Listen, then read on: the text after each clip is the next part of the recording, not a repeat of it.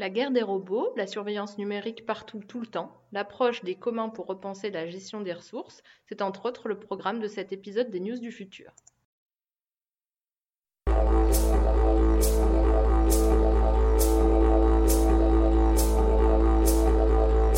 Bienvenue à tous pour cet épisode des News du futur. Les News du futur, c'est un podcast réalisé par l'association Futurible International qui traite de prospective, la sortie d'un rapport, d'un livre, l'interview d'un expert sur un sujet porteur d'avenir, bref, tout ce qui apporte un éclairage constructif sur le futur.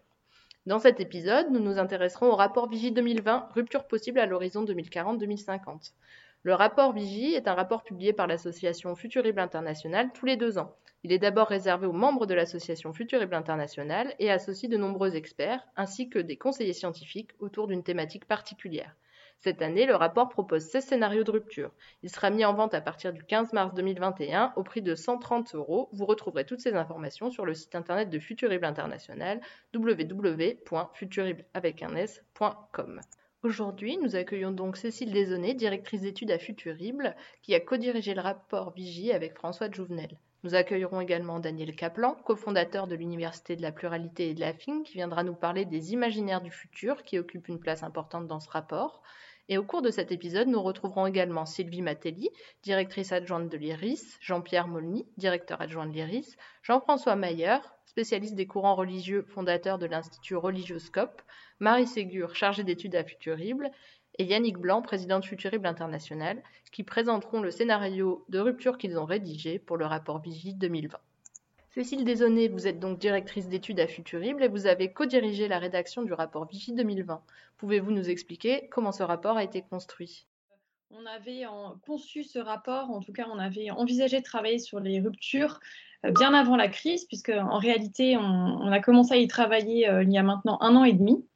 Euh, et c'est le fruit d'un processus de travail assez long. Donc,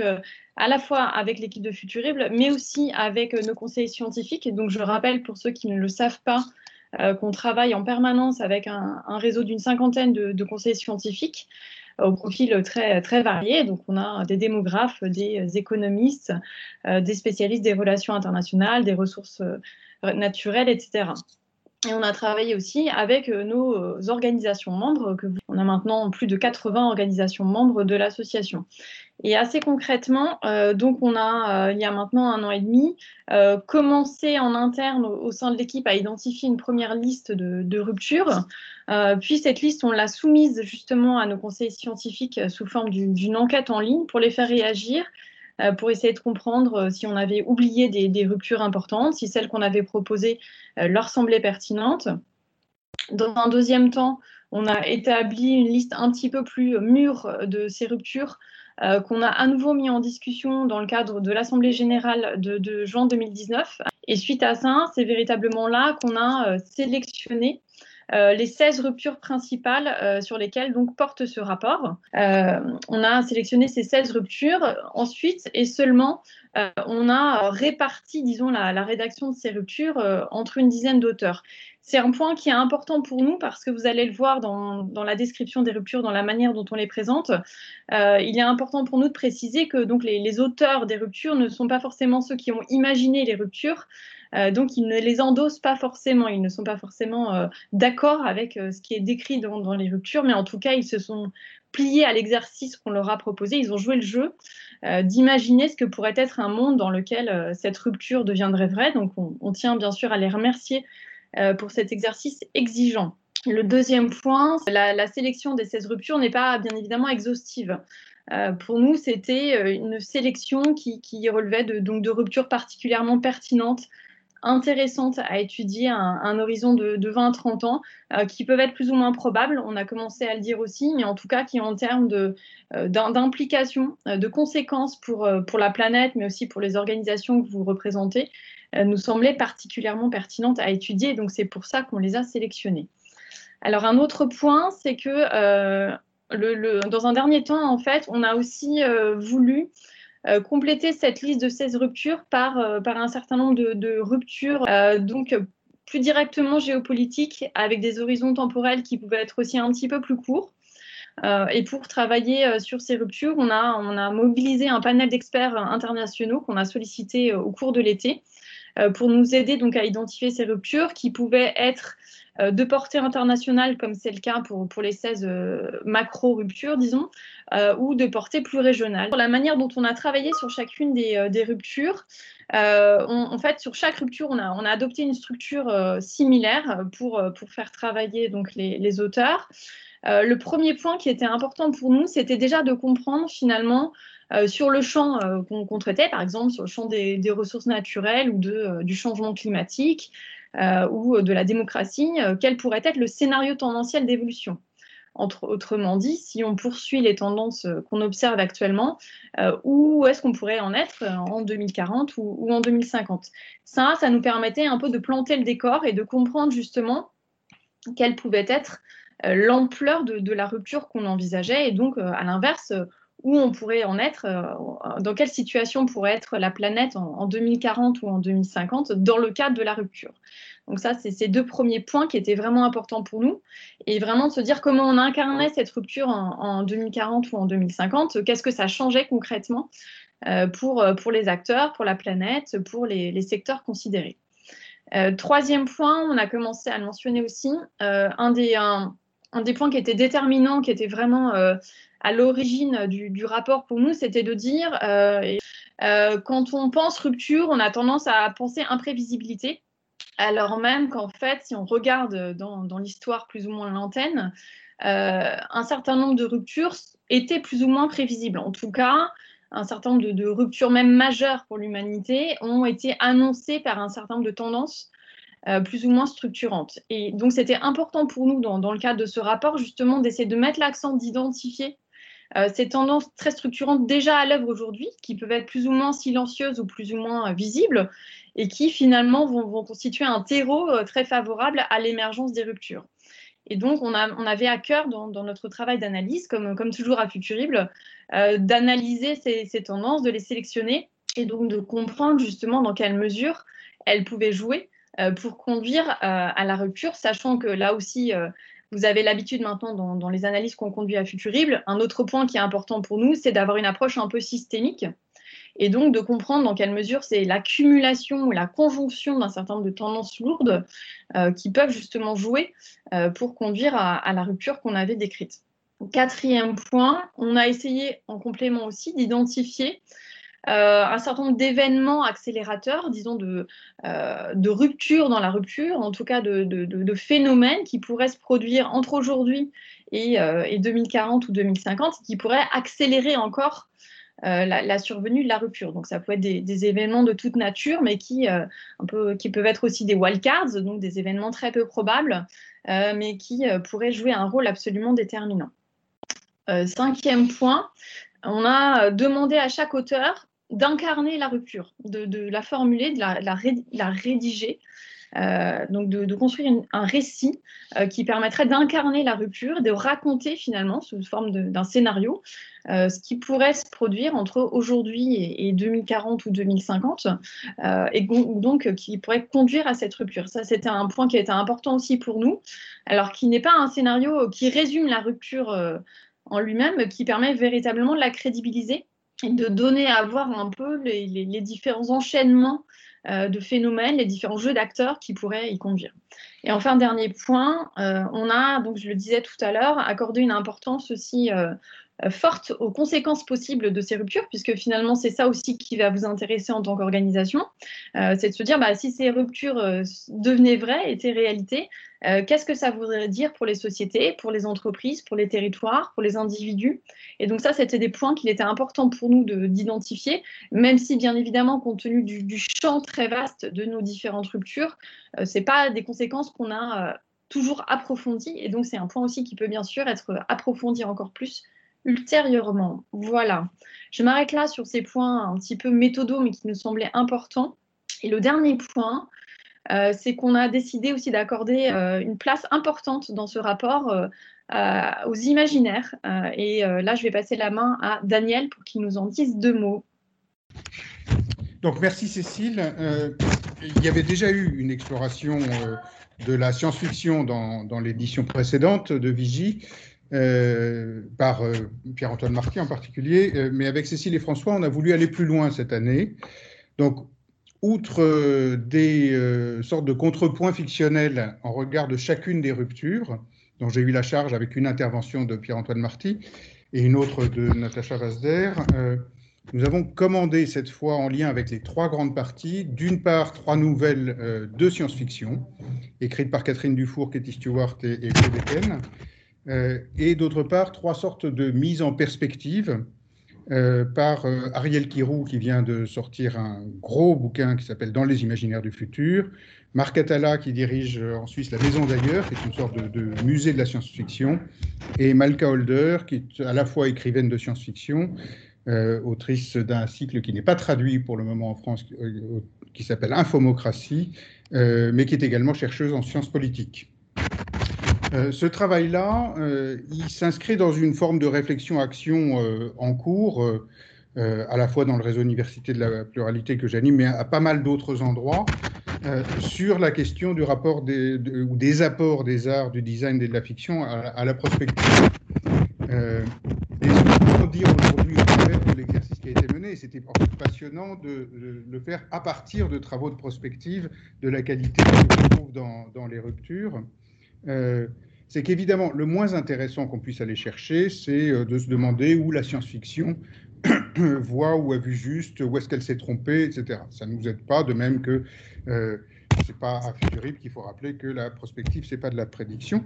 Euh, le plus intéressant, on pourrait essayer de le résumer au travers de l'image que, j'ai choisie, qui est celle dans laquelle une délégation de sportifs réfugiés, admis par la petite porte aux Jeux olympiques de Rio en 2016, sous la, seule, sous la condition de ne pas avoir de drapeau, a déployé le drapeau de la nation des réfugiés qui a vécu une vie intéressante. C'est d'abord une création artistique euh, d'une euh, artiste syrienne, Yara Saïd, réfugiée elle-même, qui a commencé sa vie euh, classiquement dans, dans les galeries chics, chez Chachi et, ailleurs. Et puis un jour, un projet américain un peu bizarre qui s'appelle la Nation des réfugiés, qui, cherche à, acheter une île pour y installer tous les réfugiés du monde, a se saisi de ce drapeau. Alors ce drapeau, évidemment, il est juste quand même pour mémoire, il est, taillé dans le tissu dont on fait les gilets de sauvetage, barré par une ligne noire, donc on imagine un peu la symbolique. Euh, donc, ce projet sont saisis, il crée d'ailleurs, il fait créer ou se saisit, je ne sais pas, euh, d'une musique qui devient l'hymne, d'une hymne sans parole puisqu'il n'y a pas de langue commune dans cette euh, dans cette nation, mais ensuite le drapeau commence à vivre sa vie indépendamment de ce projet, euh, de ce projet américain, et par exemple comme forme de revendication de d'une sorte d'identité de ces délégations sportives, pour en prendre, pour en prendre l'exemple. Ça montre pour moi au fond trois choses qui, ressortent, j'espère, assez fortement des différents, différents textes sur ce que peut et éventuellement ne peut pas apporter la, fiction. Euh, le, premier, c'est que euh, la fiction aide pas tellement à trouver euh, des réponses aux questions ou des solutions aux problèmes, mais à poser d'autres questions ou à questionner les questions elles-mêmes. par exemple, et si on cessait de voir le statut de réfugié comme une situation exceptionnelle et provisoire? Sa deuxième fonction, qu'on trouve dans, énormément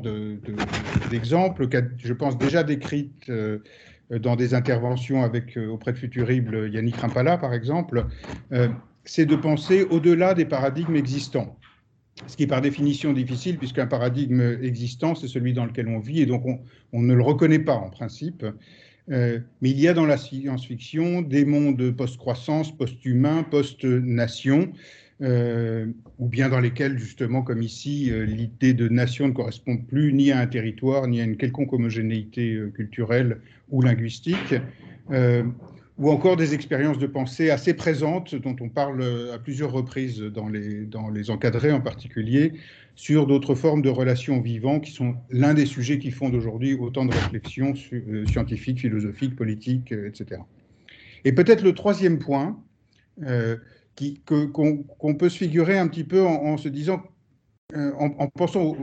à cet homme et cette femme qui euh, déploient ce drapeau-là, donc qui font à un moment euh, un geste, un geste interdit par, par les personnes qui les ont invités, c'est d'imaginer le futur à la première personne. Quand on fait de la prospective, et, c'est naturel et nécessaire, on, doit prendre de la hauteur, prendre du recul euh, euh, euh, ou, de l'avance, mais en tout cas en hauteur. Dans la fiction, si elle est bonne, on va se projeter à hauteur d'homme ou de femme et on va rencontrer des situations concrètes et des, interactions, des formes de complexité, éventuellement des formes de possibilités qu'on ne saurait pas voir euh, à l'échelle à laquelle euh, d'habitude on va mener euh, des analyses prospectives ou autres d'ailleurs, et donc peut-être identifier des chemins ou des potentiels de, transformation. Voilà un peu pour moi ce qui, ressortait ou ce qu'on a essayé de faire ressortir de toute une série de manières dans ces, dans, ces différents textes. et je suis très très content que euh, terrible ait invité aussi fortement les arts et la fiction dans un travail de cette qualité que du coup j'ai eu le privilège de, de, voir lire avec une grande attention et je peux déjà dire aux, lecteurs et lectrices que vous allez y prendre plein de plaisir, pas seulement sur la partie fictionnelle, sur tout. Sylvie Matelli, bonjour. Vous êtes directrice adjointe de l'Institut de relations internationales et stratégiques, l'IRIS, et dans le cadre du rapport Vigie 2020, vous avez rédigé une rupture qui a pour titre En 2040, les grands enjeux mondiaux sont pris en charge par des clubs d'acteurs privés et publics. Est-ce que vous pouvez nous présenter ce scénario? Pour remercier Cécile, Laurie et toute l'équipe de Fulturible, euh, déjà pour, m'avoir invité à participer aujourd'hui à cette, séance tout à fait passionnante, et puis euh, également pour m'avoir euh, convié à rédiger ce, scénario que j'ai rédigé avec beaucoup de plaisir. Alors je me permets de préciser tout de suite que c'est un scénario totalement fictif et tout droit sorti de mon imagination pour les besoins de l'article. Donc vous n'en voudrez à personne d'autre qu'à moi si, par certains aspects vous, avez l'impression que je divague un petit peu trop. C'est un scénario, je m'en suis aperçue hier en relisant l'article et en préparant cette intervention, qui en fait euh, réconcilie euh, deux choses que je vis depuis une vingtaine d'années, le, moment où je suis rentrée dans ce monde de, des, experts en géopolitique alors que je suis de formation économiste. Et au fond, pour un économiste, l'État euh, et la gouvernance, alors l'État qui assure la gouvernance, ce n'est qu'un agent économique parmi d'autres, alors même que dans le monde de, la géopolitique ou de la politique, bah, l'État est au cœur du sujet. Les économistes, d'ailleurs, le, véritable débat, c'est est-ce qu'il y a une utilité à une intervention économique de l'État ou pas? Et c'est un débat qui a cours depuis très très très longtemps et qui n'est pas encore tranché. Donc on va dire que bah, je me suis finalement un petit peu amusée à imaginer, à, mettre mon regard d'économiste sur ce que pourrait devenir euh, dans, euh, à l'horizon 2040 euh, la gouvernance mondiale autour de l'émergence de nouveaux pouvoirs, entreprises, ONG, donc le pouvoir de la montée en puissance des acteurs non étatiques. Est-ce que, l'effritement du multilatéralisme pourrait annoncer comme nouvelle forme de coalition? Je suis désolée parce que ça risque de paraître un scénario très pessimiste pour ceux qui aiment l'ordre euh, international dans lequel nous avons l'habitude d'évoluer ou le désordre international dans lequel nous avons l'habitude d'évoluer. Alors mon scénario mon scénario très rapidement. Euh, en 2040, j'ai imaginé une gouvernance multilatérale euh, dominée par les stratégies des deux, de deux grandes, des deux grandes puissances euh, de, à ce moment-là, États-Unis et Chine. Et je crois que les choses n'auront pas, tellement changé n'auront fait que s'amplifier dans les décennies qui viennent, mais où les actions des États sont directement concurrencées, voire affaiblies par l'activisme d'un certain nombre d'acteurs non étatiques, que ce soit les ONG, que ce soit les entreprises, que ce soit les groupes de pression ou les fondations. Euh, et, donc, on voit évoluer dans cette gouvernance internationale qui reste multilatérale, mais pas forcément euh, interétatique. On voit évoluer des grandes organisations interétatiques qui continuent à survivre parce que personne n'ose jamais leur donner le coup de grâce, mais qui se révèlent relativement parce qu'incapables de se réformer, relativement handicapés par la, situation des relations entre les États, euh, quand la diversité des acteurs et des initiatives rend la réalité de la gouvernance euh, au sens de l'évolution en fait d'un cadre dans lequel s'inscrivent les actions de chacun, à la fois international, régional, local et euh, d'une certaine manière pragmatique et pluriel en fonction des enjeux. L'exemple qui m'a beaucoup inspiré en fait dans, ce, dans l'élaboration de ce scénario, c'est l'initiative Gavi dont j'avais entendu parler il y a quelques années et puis que j'ai suivi très récemment parce qu'elle est réactivée aujourd'hui dans le cadre de la pandémie de Covid-19. Cette initiative Gavi, pour ceux qui ne la connaîtraient pas, c'est une initiative prise par un certain nombre de fondations en coordination avec des, États qui a permis d'assurer le financement et la distribution massive de vaccins, de médicaments et qui devrait permettre d'assurer, alors là j'ai mis qui a permis d'assurer le financement de la distribution massive du vaccin contre la Covid-19 en 2021, puisqu'il semble qu'on s'oriente, qu'on vers, vers cela, alors même, et ça c'est très très net à l'OMC en ce moment si vous suivez les débats, alors même que les États se disputent ou se disputaient, on va se positionner en 2040, se disputaient une fois de plus à l'OMC, l'Organisation mondiale du commerce, sur la question des droits de propriété intellectuelle. Euh, je rappelle somme toute qu'en 2020, déjà, ce dossier était réglé depuis plus de 20 ans, puisqu'au début des années 2000, il y avait eu des exceptions qui avaient été acceptées dans le cadre des négociations euh, des TRIPS, donc les, les, accords euh, de commerce euh, intégrant la propriété intellectuelle, permettant un large accès aux médicaments essentiels. On était en pleine période de pandémie ou d'épidémie de, sida, et ces choses-là avaient déjà fait l'objet d'un débat. Donc en 2020, les États se disputent pendant que bah, une coalition d'acteurs non étatiques accompagnés de quelques États, eux, ont déjà une plateforme et se sont déjà mis en ordre de marche. Alors comment en est-on arrivé à cette, euh, à cette situation de gouvernance en, en, 2000, en 2040 eh Bien deux éléments que je vais creuser un petit peu. Euh, premier élément, l'affaiblissement des États et des acteurs étatiques, dont les organisations internationales. Et le deuxième élément, la montée en puissance des acteurs non étatiques euh, sur toute la période qui nous sépare de, de 2040. Alors pourquoi les États euh, sont-ils durablement affaiblis en 2040 Plusieurs plusieurs raisons. Euh, j'en ai probablement oublié un certain nombre, mais les raisons qui me sont apparues les plus évidentes, alors premièrement, c'est bien évidemment la rivalité Chine-États-Unis que nous sommes en train de, voir se, se, mettre en place et s'amplifier euh, depuis, depuis quelques années, euh, qui va dominer l'agenda des, 30, des 30 prochaines années et qui va probablement pénaliser euh, toutes les initiatives qui auraient pu aider à faire, bouger la gouvernance interétatique. La peur d'un conflit dur qui pénalise ces initiatives de la part d'autres pays et les pays qui se trouvent au fond coincés entre, la Chine et les États-Unis. La deuxième raison qui peut expliquer cet affaiblissement des États, c'est probablement le déclin de l'Occident euh, et, qui rejoint l'incapacité des grandes organisations internationales à se réformer et à s'adapter à ce déclin pour faire, pour faire, pour rééquilibrer en fait les, relations internationales et la gouvernance internationale autour de ce qu'est la réalité des, relations internationales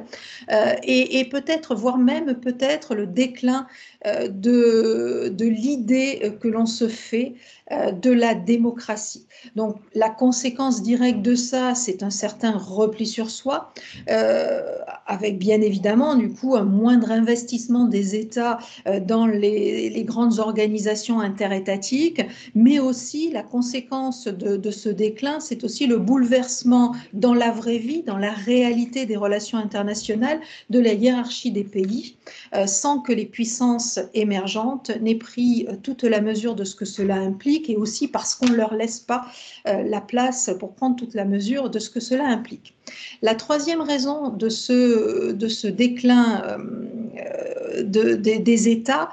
euh, et, ça, c'est peut-être un peu plus personnel et peut-être un peu moins, un peu moins vérifié dans la littérature. Euh, c'est le fait, me semble-t-il, que les États. Je, je, vais reprendre la phrase de Jacques Chirac à l'époque la maison brûle et nous regardons ailleurs, parce que c'est un petit peu ça mon idée. C'est j'ai l'impression que les États sont aujourd'hui mal outillés pour comprendre et pour relever les défis les plus fondamentaux qui sont posés à la communauté internationale. Et pour moi, ces défis, euh, les défis des, des 30 prochaines années et des défis qui resteront, qui domineront encore euh, l'agenda international en 2040, ils sont de trois ordres. Le premier défi, c'est le changement climatique. Et tout son, lot d'instabilité et de catastrophes, mais aussi, et ça ce n'est pas oublié, et c'est là que les États sont très mal outillés, les conséquences de la lutte contre ce changement climatique. Parce qu'on est en train de, on va devoir passer d'un équilibre ou des équilibres, comme vous le souhaitez, à un autre équilibre des équilibres, et bien évidemment, ça va modifier un certain nombre de choses, euh, et, et de ce point de vue-là, ça va avoir des conséquences assez majeures. Alors, changement climatique, lutte contre le changement climatique, je rajouterai aussi la transition énergétique, qui est un élément perturbateur. Le deuxième défi, me semble-t-il, euh, et je surveille l'heure, ne vous inquiétez pas, le deuxième défi, ce sont les inégalités. Les inégalités au sens large, on voit aujourd'hui un certain nombre de mouvements sociaux qui se, qui, se, qui se multiplient partout dans le monde. Je pense qu'ils sont en grande partie, ils expriment ce, ce, cette, cette, cette non-acceptation euh, des inégalités et il va être très important de les, de les, de les résoudre et de les intégrer dans l'agenda international. Alors ce sont des inégalités de ressources, mais je pense aussi aux inégalités de genre, aux inégalités d'accès à l'éducation, à la santé, à social, euh, c'est aussi le racisme, euh, c'est etc., etc. Toutes ces inégalités aujourd'hui se coalisent dans un certain nombre de mouvements qui peuvent véritablement avoir un impact très énorme s'ils ne sont pas, si elles ne sont pas prises en, prises en compte et traitées euh, dans, dans, les décennies qui viennent. Et enfin, Dernier, dernier défi euh, sur lequel les États me semblent assez mal outillés euh, pour, pour pouvoir le relever, euh, c'est l'insécurité économique. Et cette insécurité économique, alors j'intègre dans ce, dans ce concept, alors on pourrait intégrer les inégalités, c'est pas totalement déconnecté, mais moi je vais plutôt intégrer l'insécurité économique qui a été créée par la mondialisation, les interdépendances, les interactions entre nous, quelque part la pandémie aussi et les, les problèmes sanitaires en font partie, mais je pensais plutôt plutôt à, l'évasion fiscale, à la criminalité organisée, à toutes ces insécurités. D'ailleurs, au fur et à mesure que je vous parle, je suis en train de me rendre compte de toutes ces insécurités euh, finalement mm, non, directement militaires, mais économiques, sanitaires, sociales, euh, ce qu'on a tendance à qualifier de sécurité humaine et, qui, bien évidemment, euh, pose des défis toujours plus nombreux. Alors, le, quatrième, j'ai deux éléments de plus qui, affaiblissent les États. Euh, le quatrième élément, c'est la question de la dette. Euh, vous m'excuserez, je suis économiste et, et, je vois une sorte de fuite en avant. Je pense qu'on le voit tous, une fuite en avant au fur et à mesure que les crises se succèdent, avec des États qui répondent par des politiques traditionnelles monétaires ou budgétaires, et les politiques budgétaires impliquant euh, l'augmentation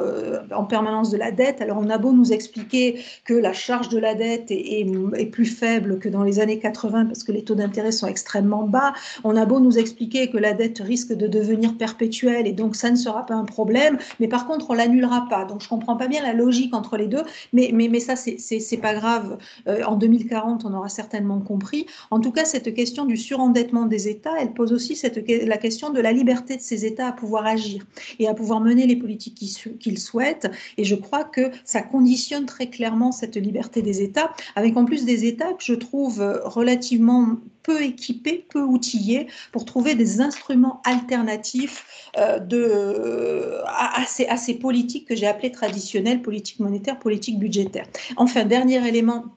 d'affaiblissement des États, euh, c'est le, bien évidemment la, faiblesse et la difficulté qu'ont les organisations internationales à faire bouger les dossiers, euh, à l'image de, ce que, de ce que nous avons connu pour l'OMC dans les années 2000, euh, et, où on s'aperçoit que seules les organisations les plus techniques, qui ont en charge des dossiers extrêmement précis, et qui ont instauré de très longue date d'ailleurs un dossier, un, un dialogue acteurs non étatiques, parviennent à rester actives et, à, et, à, faire avancer les lignes. Alors, deuxième point de mon intervention, et ça va aller beaucoup plus vite, je vous promets, comment interviennent les acteurs non étatiques dans cette gouvernance? Alors, dans les acteurs non étatiques, j'inclus les entreprises et les ONG, et euh, leur action, elle se fait, me semble-t-il, autour de deux types euh, d'actions. Euh, la première action, c'est une action de lobbying ou de plaidoyer, suivant si vous êtes entreprise ou ONG, qui, qui s'amplifie et qui est aidée aussi par le développement des réseaux sociaux et de ces moyens de communication que l'on peut qualifier d'alternatifs, mais qui s'avèrent également plus universels et qui participent aussi à la redéfinition du concept même de démocratie. Et euh, le deuxième élément, peut-être moins visible aujourd'hui, mais qui me semble, euh, qui, sera, me semble-t-il, au cœur du, sujet en 2040, euh, l'action des États, des entreprises et des ONG peut aussi s'exprimer par des initiatives, des actions plus concrètes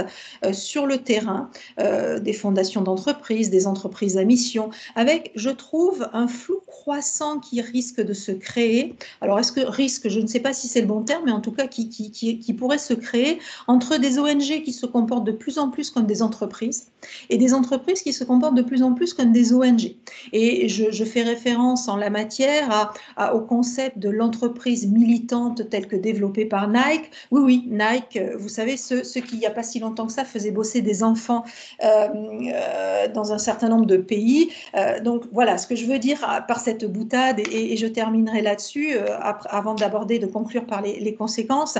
c'est que ces initiatives et ces actions sont assez illustrative de ce que pourrait être cette gouvernance, cette gouvernance que je qualifie d'opportuniste et d'opportunisme des acteurs en fonction des, causes et des choix qu'ils veulent défendre, sachant que les acteurs non étatiques ont bien compris où était placé leur intérêt et ce qu'ils souhaitaient défendre et pourquoi ils souhaitaient le défendre, ce qui leur donne peut-être plus de crédibilité dans l'action que ne pourraient en avoir les, États partagés et affaiblis par toutes les raisons que je vous ai signées. Les, conclusions en, une minute, bah, les conclusions, c'est effectivement euh, un contexte de gouvernance extrêmement euh, volubile, extrêmement évolutif, euh, au cas par cas, dossier par dossier,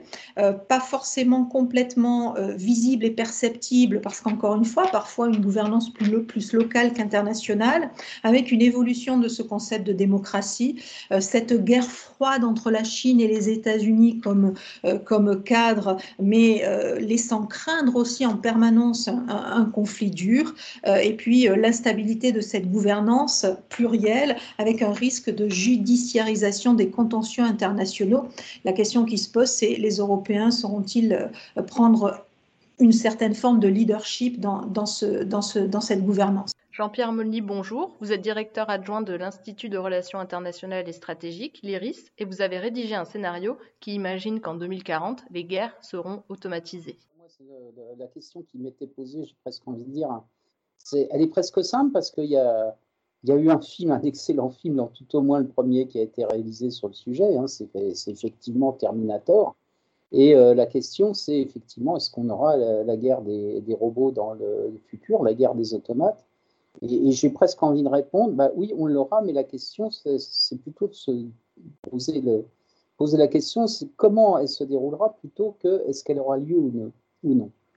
Euh, tout ça se, se, déroule dans une, quand même dans une, une période longue où on voit des, euh, comment dire, des,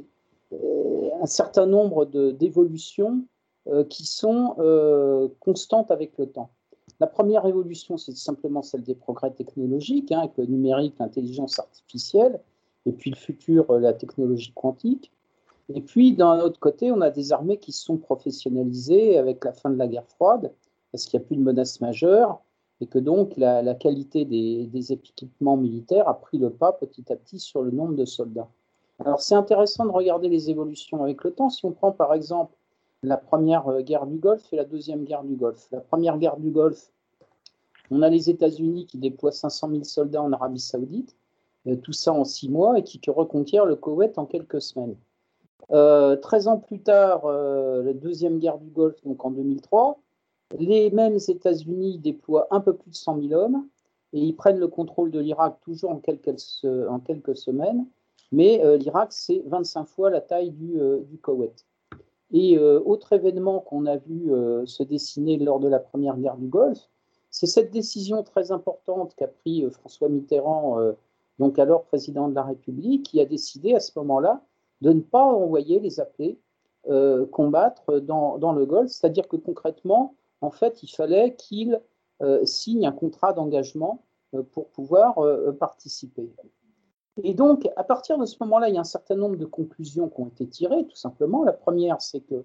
le nombre de soldats n'est pas le plus important pour gagner un conflit, c'est la qualité et les, capacités des équipements qui vont faire la différence.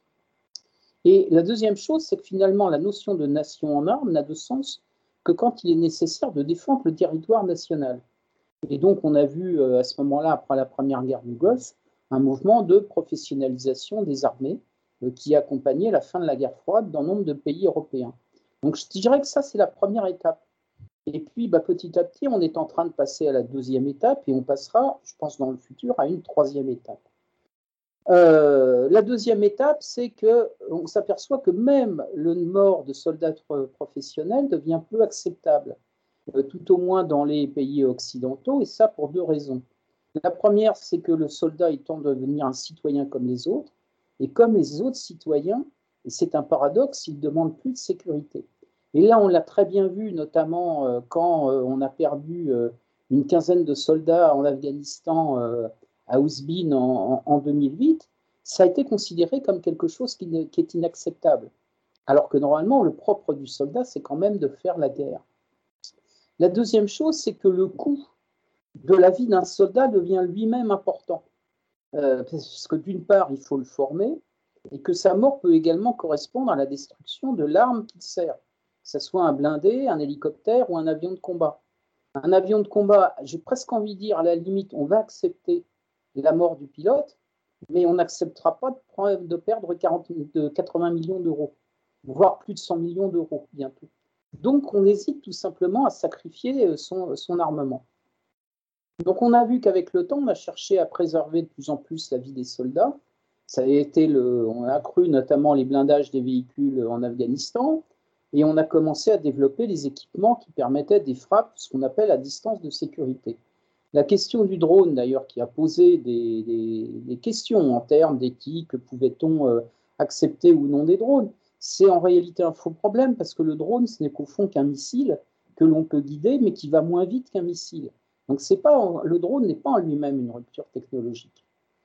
Euh, et donc la deuxième étape de l'évolution, elle porte sur l'évolution à la fois de la sociologie de la guerre, mais elle porte aussi sur les technologies euh, modernes avec le numérique, l'intelligence artificielle, qui permettent petit à petit d'autonomiser les armements.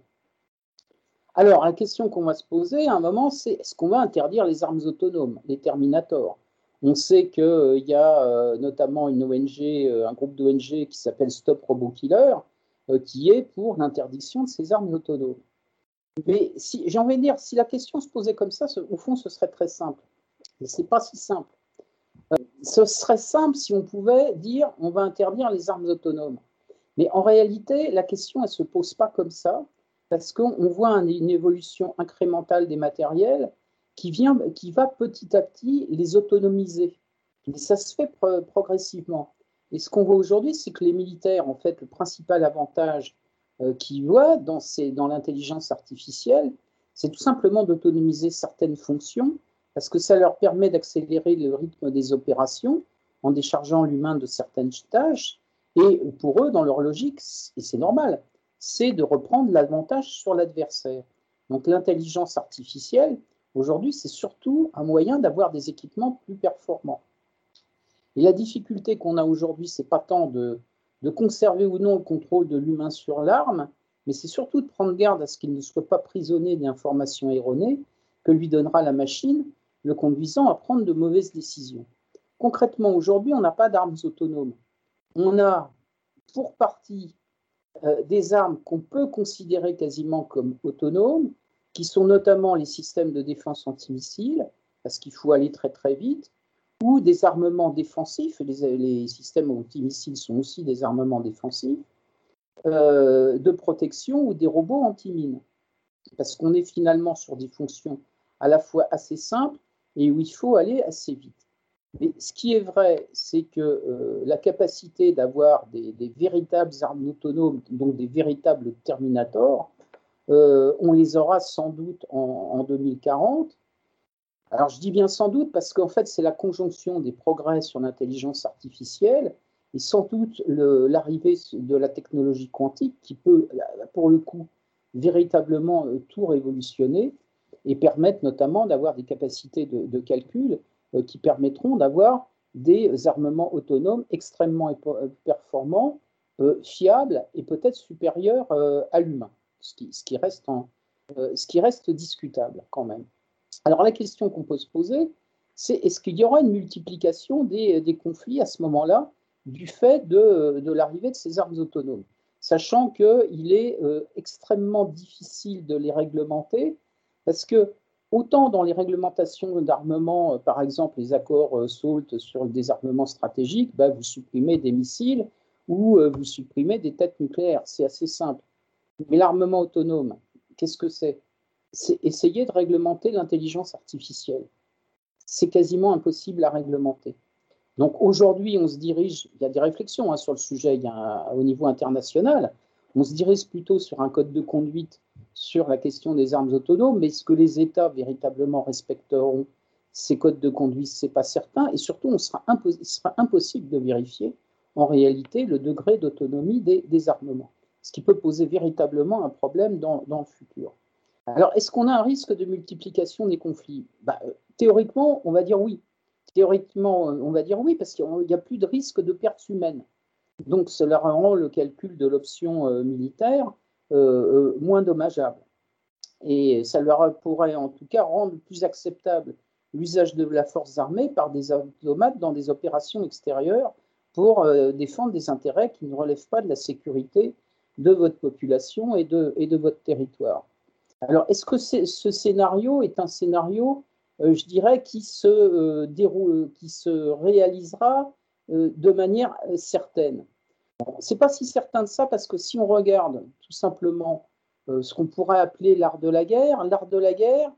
c'est pas toujours des, c'est des scénarios de conflit. Il n'y a jamais totalement une symétrie. Vous pouvez très bien imaginer que vous utilisez des automates pour préserver votre population, mais votre adversaire, lui, il peut très bien répondre par d'autres moyens, et justement en attaquant votre population, et en s'en prenant directement à votre population. Et donc, dans votre logique zéro mort, à ce moment-là, elle est, euh, elle est prise en défaut. Donc ça, c'est une, une, première question qui, se pose. On n'aura pas nécessairement de scénario automatique à ce niveau-là, et je, renvoie euh, à l'article euh, dans, le, rapport pour voir tous les scénarios possibles. La deuxième chose, c'est en fait ce à quoi on assiste actuellement. Euh, un des paradoxes, c'est que là aussi, euh, les, scénarios de conflit à l'heure actuelle, finalement, ils ne font pas appel à des moyens militaires. Si vous regardez tout ce qui se passe, que ce soit aujourd'hui avec la Russie, avec la Chine, ce qui est mis en avant, c'est les questions de guerre économique, de cyberguerre, de scénarios de guerre hybride,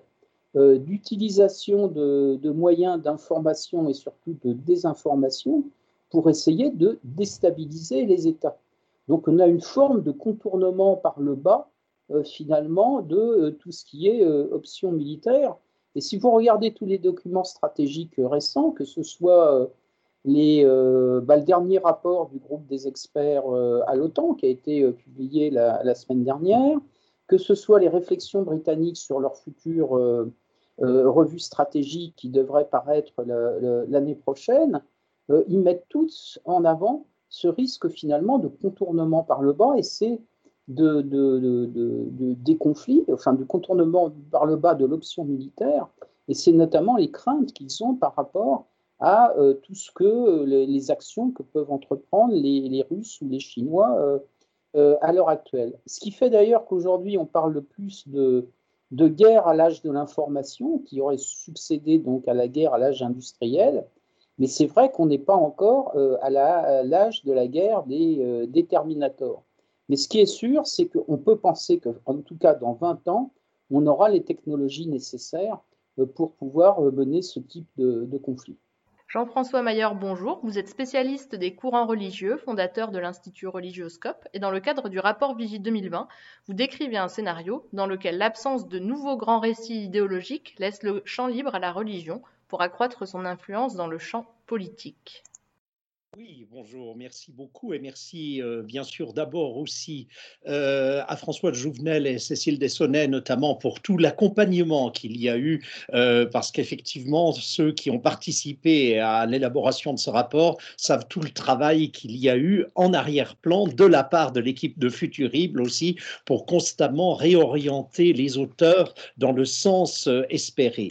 Euh, c'est vrai que la démarche prospective euh, à travers laquelle le Futurible stimule notre réflexion depuis de longues années représente une tentation à la saveur un peu transgressive pour l'historien que je suis, mais j'ai quand même hésité en recevant au début de l'été la demande de préparer un scénario d'influence globalement accrue de mouvements religieux à l'horizon 2040. Euh, pourquoi? Parce que, à première vue, un tel scénario ne me paraît pas le plus probable, sauf peut-être dans certains contextes régionaux. Je venais, par exemple, de lire un sondage qui notait la baisse de crédibilité des formations politiques islamiques dans le monde arabe. Et c'est en fait justement à cause de mes réticences que j'ai finalement euh, accepté de tenter l'exercice pour m'obliger à envisager d'autres angles d'approche pour sortir un peu de ma zone de confort. Et après tout, c'est vrai qu'au milieu des années 70, pas grand monde, je pense, n'aurait misé sur un succès d'une révolution islamique en 1979 en Iran. C'est vrai que les futurs possibles sont aussi parfois des futurs que nos propres analyses ou ou perception ne nous incline pas toujours à imaginer. Je ne veux pas résumer le texte que vous pourrez lire, parce que j'ai la, la, présomption de croire que vous lirez attentivement tous les textes de ce rapport, comme je me réjouis de le faire moi-même. Euh, J'en évoquerai quelques points, mais avant tout, je voudrais un peu vous emmener dans les coulisses en partageant quelques observations pour expliciter la démarche et préciser ce que peut signifier une influence accrue de mouvements religieux sur des organisations politiques et sociales. Je vais procéder en deux parties. Euh, la première, et chaque partie sera très brève, je vous rassure, j'ai l'œil fixé sur les aiguilles de la montre. La première partie éclairera des dynamiques potentiellement à l'œuvre à travers la situation actuelle, puis la seconde et tout aussi brève section réfléchira aux perspectives par rapport au scénario imposé. Il faut dire qu'il y a plusieurs modalités possibles d'influence de mouvements religieux dans le champ politique et social. Il peut s'agir de leur influence directe, on peut imaginer, par exemple, un mouvement religieux qui place lui-même ses hommes dans des positions influentes, voire au fait du pouvoir, au service d'un projet de transformation de la société. Euh, pour donner un exemple, placer des hommes à des postes clés sans nécessairement exercer directement le pouvoir semble avoir été la stratégie qu'avait suivi le mouvement Hizmet de Fethullah Gulen en Turquie jusqu'au coup d'État manqué de 2016 qui a entraîné une féroce répression du mouvement. Mais il peut aussi s'agir, bien sûr, d'une utilisation de références religieuses par des figures politiques avec une réelle conviction, ou peut-être aussi en partie par opportunisme, peut-être un mélange des deux, et cela conduit à la promotion d'une identité religieuse par des acteurs politiques, à la fois en appuyant des buts politiques et en renforçant l'influence de thèmes d'une tradition religieuse dans la société. Euh, je pense que l'Inde du Premier ministre Narendra Modi nous en fournit d'éloquents exemples. Pour comprendre l'influence politique et sociale de mouvements religieux sur la société, il nous faut approcher le sujet à travers des interactions et des équilibres de pouvoir entre des États et des groupes religieux, sans ignorer les divergences internes qui peuvent exister au sein de ces derniers. Chacun des acteurs séculiers ou religieux peut jouer bien sûr ici son propre jeu, mais tout le monde n'a pas le même degré de pouvoir voyez l'exemple de l'Église orthodoxe russe. Elle bénéficie d'une situation dans laquelle l'État trouve son intérêt à la mettre en avant, à se montrer respectueux envers une institution qui permet aussi de souligner une continuité nationale. L'Église poursuit en partie ses propres intérêts, mais elle est très loin de pouvoir dicter ses conditions à l'État et on apparaît parfois comme le relais. En même temps, en tant que religion, elle s'inscrit dans une durée bien plus longue que celle d'un régime. Et ça, c'est aussi un atout. La crise pandémique que nous vivons, qui nous vaut cette réunion en ligne, nous a fourni une multitude de petits exemples de ces équilibres et rapports de force entre groupes religieux et États. Dans un tout récent article, Andreas Jacobs, un collaborateur de la Konrad Adenauer Stiftung, s'est livré à un tour d'horizon de situations survenues durant la pandémie et montre, trouve tant des cas dans lesquels des groupes religieux ont pu affirmer leur influence au point de forcer l'État à plier autour de euh, prescriptions sanitaires, par exemple des groupes activistes islamistes au Pakistan qui ont réussi à empêcher l'État de fermer les mosquées contrairement à l'intention qu'il avait affichée initialement, ou à l'inverse, des cas où un groupe religieux dominant a fini par largement se plier aux directives sanitaires édictées par l'État. Il prend l'exemple de l'Église orthodoxe en Grèce, par exemple. Et donc, je crois que parmi les, les multiples angles d'analyse qu'ouvre cette crise, nous pourrions être attentifs à tout ce qu'elle nous révèle sur les relations et les rapports de force entre groupes religieux et États. Alors, ce qui est envisagé à l'horizon 2040 dans, dans le rapport que vous lirez, prend en compte à la fois les possibilités d'influence directe de mouvements religieux et les conséquences du recours aux religions comme ressources identitaires par des acteurs politiques. En outre, il y aura de probables éléments de continuité plus que de rupture. Même dans un scénario de rupture, nous devons aussi prendre en compte ce qu'il peut y avoir comme élément de continuité. Euh, même si je n'ai pas choisi de mettre l'accent sur ce thème, tout laisse penser, par exemple, que des déclinaisons et mutations d'idéologies islamistes seront toujours en mesure de continuer d'exercer une influence ou une pression sur des sociétés dans 20 ans. Dans tous les cas, les scénarios envisagés sont assez largement partis de l'idée d'un déficit de crédibilité de système politique et d'une absence de nouveaux grands récits idéologiques séculiers, ce qui ouvrirait la porte à des messages religieux comme réponse. Et l'histoire nous en donne déjà plusieurs exemples. Pour reprendre l'exemple que je viens de citer de l'islamisme, nous savons que sa montée politique a notamment été à la mesure du discrédit croissant de certains régimes. En cas de crise économique et sociale majeure, laissant le sentiment d'une insuffisante capacité de pouvoir séculier à y faire face, des solutions inspirées par des idéaux religieux gagneraient en crédibilité. Euh, cela dit, euh, je fais quand même ici une petite précision euh, de prudence, ça n'est pas le seul facteur qui peut favoriser des influences religieuses. Il peut y avoir des cas où, sans nécessairement un déficit de l'État ou une perte de crédibilité, euh, des courants religieux peuvent s'affirmer sur le champ politique. Prenez l'émergence, par exemple, euh, dont on a encore vu des exemples euh, ces dernières années, de la droite chrétienne américaine. elle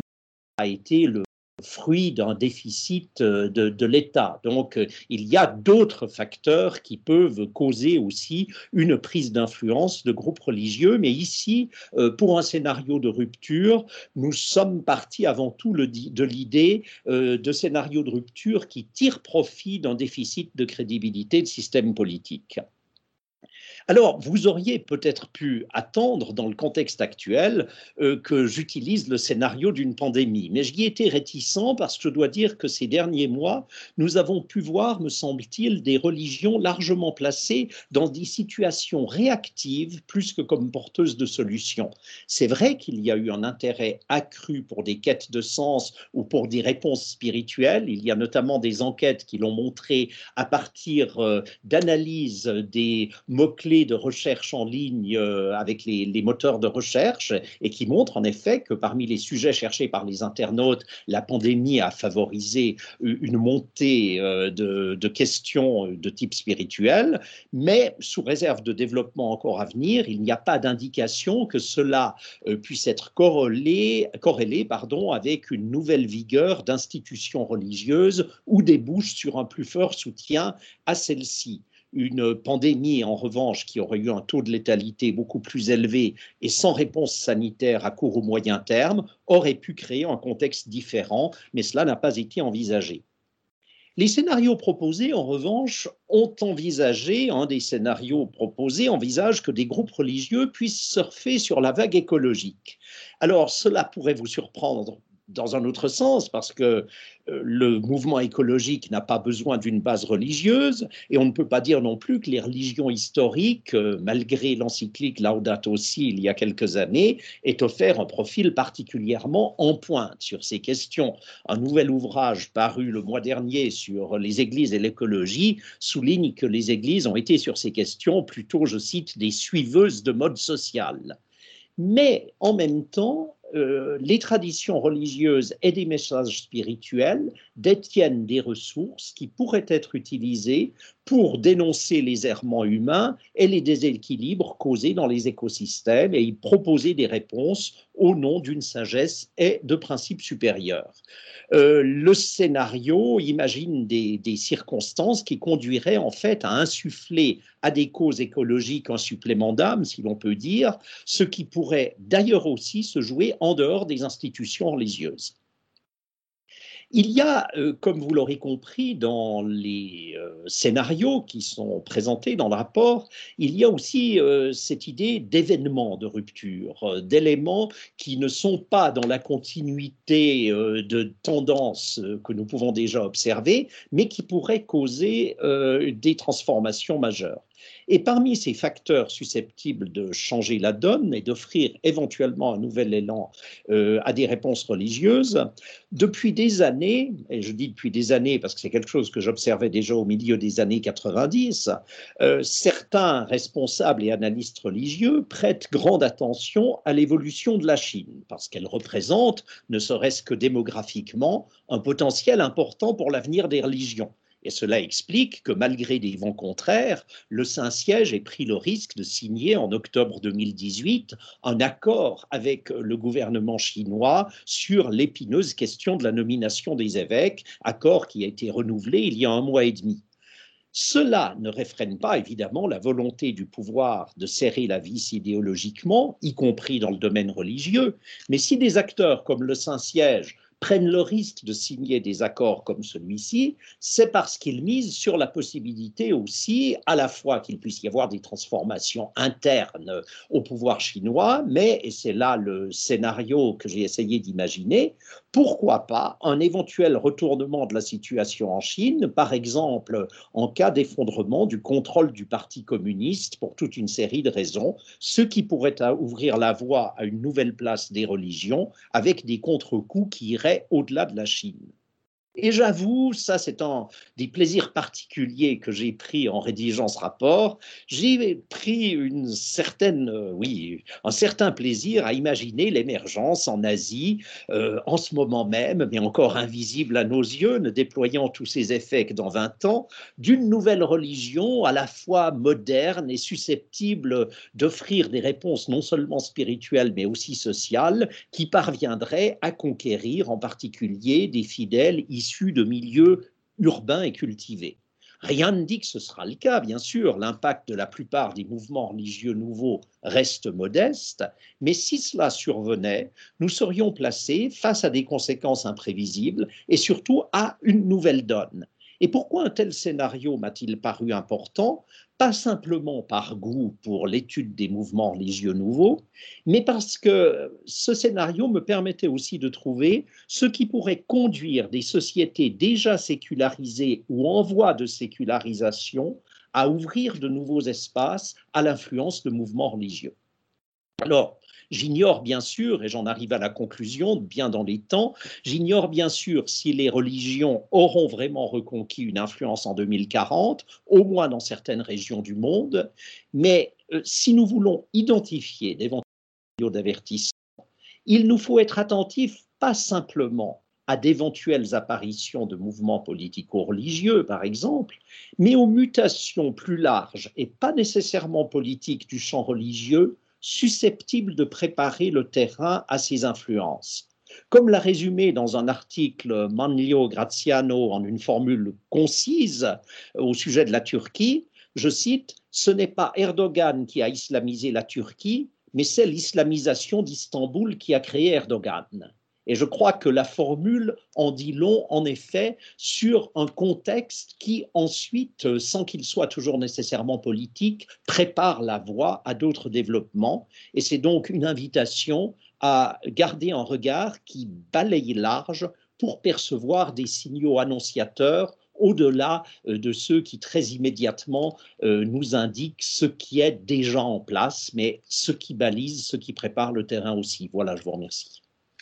Marie Ségur, bonjour. Vous êtes chargée d'études à Futurible et vous vous êtes prêtée à l'exercice d'imaginer un monde sous surveillance généralisée. Euh, dans ce scénario, on a exploré la possibilité de, voir se diffuser massivement des dispositifs de surveillance de masse euh, donc des dispositifs de surveillance qui seraient étendus euh, à tous les citoyens au sein des sociétés. Alors, dans le scénario tendanciel, on sait déjà aujourd'hui, vous le savez, que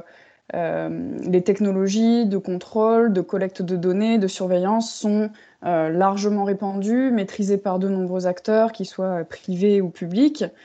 mais on a imaginé que si on suit la tendance actuelle, euh, ces, technologies continueraient à se développer, mais de manière contrôlée. Euh, euh, notamment dans les pays démocratiques aujourd'hui, avec un certain nombre d'organes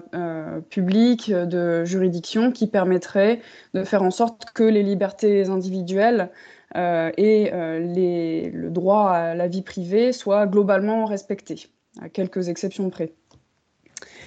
Dans notre scénario de rupture, en revanche, euh, on a imaginé un bascule euh, total, y compris dans les sociétés démocratiques, euh, dans lequel, qui serait justifié par la montée de menaces sécuritaires, environnementales et une aversion croissante au risque de la part des populations. Euh, ces, euh, phénomènes euh, redéfiniraient ce qu'est l'intérêt général ou, ce que sont les intérêts généraux dans ces sociétés. Et l'enjeu, et donc y compris dans les sociétés démocratiques, l'enjeu ne serait plus de garantir la liberté des uns et des autres, le droit à la vie privée, mais bien de, de protéger la santé publique, la santé pour tous, euh, de euh, diminuer les impacts euh, des activités humaines sur l'environnement ou encore d'assurer la sécurité publique. Donc, dans ce scénario, on a, imaginé qu'un un certain nombre de systèmes qui sont relativement marginaux aujourd'hui se populariseraient massivement. par exemple, pour, ne donner qu'un exemple exploré dans le scénario, on aurait des, euh, des systèmes d'assurance qui seraient entièrement conditionnés euh, au, euh, don, enfin à l'ouverture des individus de leurs données personnelles aux entreprises privées. Donc il ne serait pas possible d'être assuré si on ne donnait pas l'accès à son comportement alimentaire, ses comportements sportifs, si on est fumeur ou non, etc. et dans ce scénario, évidemment, la société se retrouverait fragmentée entre différents niveaux d'acceptation de, ce troc euh, protection contre euh, liberté et euh, vie privée. Les tendances structurantes que l'on a identifiées qui pourraient conduire à ce scénario. il y en a plusieurs. D'abord, l'usage croissant du numérique au sein des services de l'État, à la fois dans les services publics et administratifs, euh, parmi, les, éléments, euh, euh, les tendances structurantes qu'on a vues, comme je l'ai dit, donc l'utilisation croissante du numérique dans les services publics et administratifs, donc notamment pour des raisons de, diminution de coûts des frais de gestion euh, des dossiers administratifs des citoyens, euh, mais aussi, bien sûr, vous le savez, euh, l'usage, les États tendent à, utiliser de manière croissante les technologies numériques, les technologies de surveillance et de contrôle des citoyens pour des enjeux de sécurité nationale. or, d'une part, les citoyens sont plus enclins à accepter le, déploiement de ces dispositifs de surveillance et de sécurité face à une menace forte. Euh, et d'autre part, euh, ces dispositifs qui sont souvent présentés comme étant des mesures exceptionnelles, qui sont là pour, euh, répondre à une menace immédiate, vont en réalité se pérenniser. Je n'en donnerai qu'un exemple, hein, c'est celui de, c'est celui du plan Vigipirate qui a été mis en place en France après les attentats de 1995 et qui est toujours actif aujourd'hui alors qu'il avait été présenté comme une mesure temporaire. autre tendance structurante qui pourrait nous conduire à ce scénario, c'est euh, en dehors euh, des, acteurs euh, publics, l'extension du numérique à, tous les autres domaines de, la vie des individus. J'irai vite sur ce point, mais vous le savez, on utilise les outils numériques pour tout et, nos, données personnelles sont collectées sur de multiples interfaces, donc que ce soit pour communiquer, pratiquer des le commerce en ligne, souscrire à des assurances, à des banques, euh, etc. Euh, une autre tendance, c'est la convergence entre euh, ce, que, ce que cherchent à faire les institutions publiques, les organismes publics, les États, le, gouvernement, et ce que proposent ou ce que permettent de faire les entreprises privées grâce à leurs propres laboratoires de recherche. Là aussi, je n'en donnerai qu'un exemple pour aller vite, mais vous savez que la technologie de reconnaissance faciale d'Amazon, Recognition, est utilisée par le gouvernement américain sur certaines de ses frontières. Donc il y a, il y a bien une, fusion entre les, les, les, les, objectifs de, de l'État de euh, mieux gérer sa population et les risques que pourrait encourir sa population et euh, ce que peut faire euh, la technologie développée par les entreprises privées. Et de nombreux observateurs alertent sur ce point en, craignant une, convergence totale entre le capitalisme dit de surveillance hein, par certains analystes et la surveillance politique à proprement parler. Autre élément important, c'est la convergence entre ces développements, euh, qui soient donc numériques, politiques, euh, privés, et les aspirations individuelles à, la commodité. Euh, alors la commodité, c'est quoi? C'est la, facilité, la, fluidité des services auxquels on peut accéder. un sondage qui a été mené par un, un institut Experian euh, en 2019 euh, à l'échelle internationale euh, a montré que 70% des personnes qui avaient été interrogées dans ce sondage étaient prêtes à céder plus de leurs données personnelles aux entreprises privées si le service qui leur était rendu était plus fluide, répondait mieux à leurs besoins, était plus sécurisé. Donc on voit que les consommateurs, les individus, une partie d'entre eux en tout cas, sont prêts à, à céder sur des questions de vie privée, sur des questions de, protection de leurs données personnelles, si en retour euh, ils accèdent à un service qui, leur convient. Et ce, malgré les nombreux scandales euh, liés à la divulgation de données personnelles, voire liés à la manipulation euh, que peuvent mettre en place certaines entreprises grâce aux données personnelles et aux influences qu'ils peuvent avoir sur, euh, sur leurs utilisateurs. Donc, par exemple, le scandale, scandale pardon, Cambridge Analytica qui impliquait Facebook. et donc, malgré ces scandales-là, ça n'a pas forcément d'impact en réalité sur les, les, attentes des consommateurs, même si le dernier, dernière tendance structurante qu'on a choisie euh, de, mettre en lumière euh, dans, cette, dans, ce scénario, même si évidemment il y a des mouvements de résistance à ces dispositifs de surveillance euh, privés et publics. Hein. Il y a de nombreuses associations, des lanceurs d'alerte, des individus seuls ou en groupe, des hackers qui, s'érigent contre ces développements. Et donc, ça fait partie des tendances de structure de scénario. Pourquoi? Parce que c'est ce qui pourrait participer aussi à la fragmentation de la société ou des sociétés euh, si, euh, si ce genre de dispositif se généralisait, se banalisait encore plus.